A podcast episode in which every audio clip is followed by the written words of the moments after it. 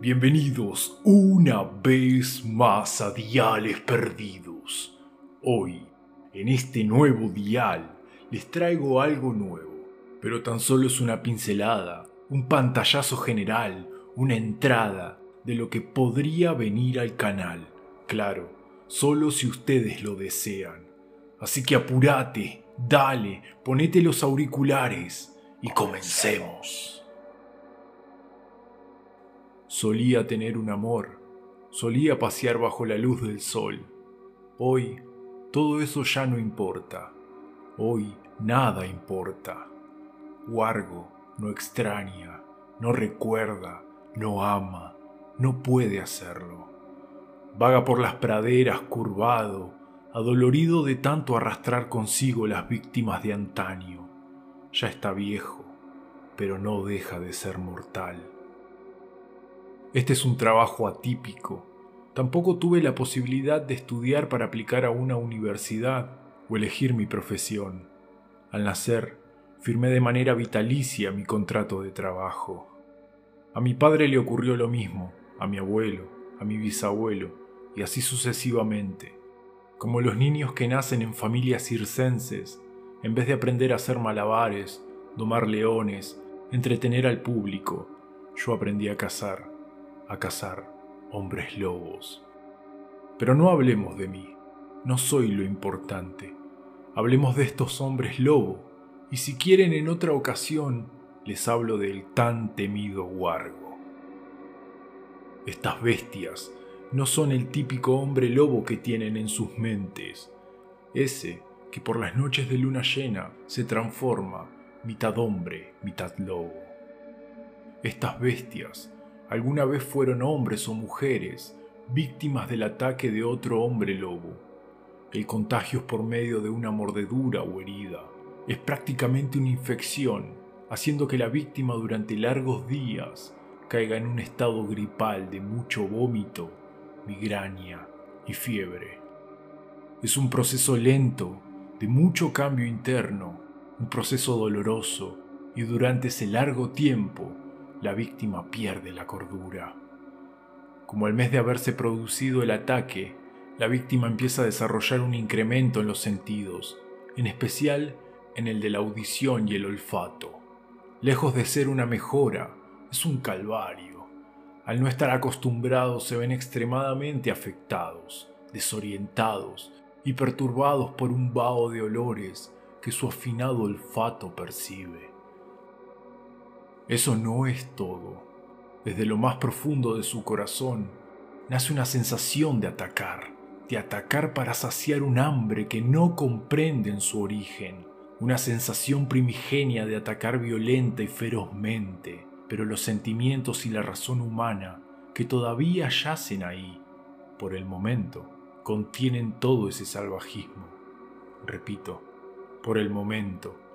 Lo repito porque una vez infectados, es casi imposible curarse o volver al estado normal.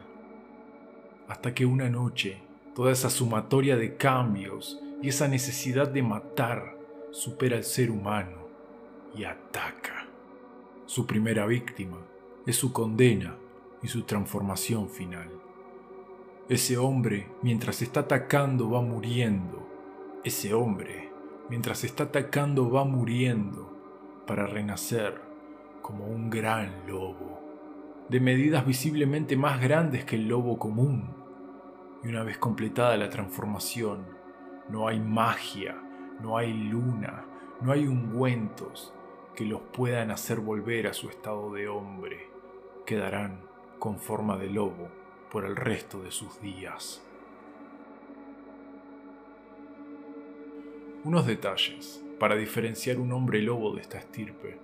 Además del cambio de tamaño, se los puede diferenciar a estos hombres lobo debido a que son muy longevos, pueden vivir más de 300 años y se caracterizan por ser lobos solitarios y altamente feroces. No viven en manada ni en familias. Por si eso no fuese todo, además de tener el instinto de un lobo nato, mantienen una cuota de astucia que proviene de su pasado humano dependiendo del caso, claro, y el tipo de hombre que haya sido. En el caso de Wargo, esa astucia era muy elevada. ¿Y cómo se mata un hombre lobo?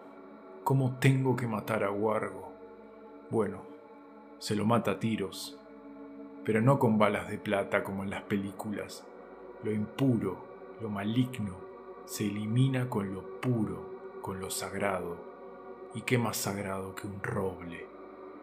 El árbol de los dioses, de madera noble y bella. El roble es símbolo de honor, rectitud, fuerza y justicia. ¿Acaso se preguntaron de qué madera están hechas las estacas para matar vampiros? Otra vez, lo maligno se elimina con lo sagrado. Entonces las balas están rellenas de madera de roble. Y por último, la única forma de cortar este efecto de transformación es que el infectado no mate a su primer víctima antes de los tres meses de ser mordido, porque luego de los tres meses la infección se disipará y no se podrá completar el proceso. En cuanto a Wargo, para captar más su interés, quiero contarles que como había dicho antes, su astucia es muy elevada para ser un animal salvaje.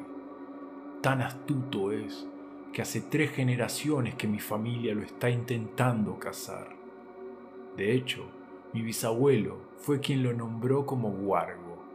No se acostumbra a poner nombres a los hombres lobo, pero por sus tantos intentos fallidos de caza y todos los problemas que ha traído y está trayendo, mi bisabuelo, mi bisabuelo se lo tomó como personal y lo nombró Wargo. Entonces, si quieren que les cuente más acerca de Wargo y de quién era, solo tienen que pedírmelo. Los estaré esperando. ¿Y qué les pareció? Ya saben qué hacer. ¿Queremos saber más acerca de Wargo? Hacémelo saber en la caja de comentarios. Y muy importante, suscríbete. Así muy pronto te estaré contactando en otro. Y al perdido.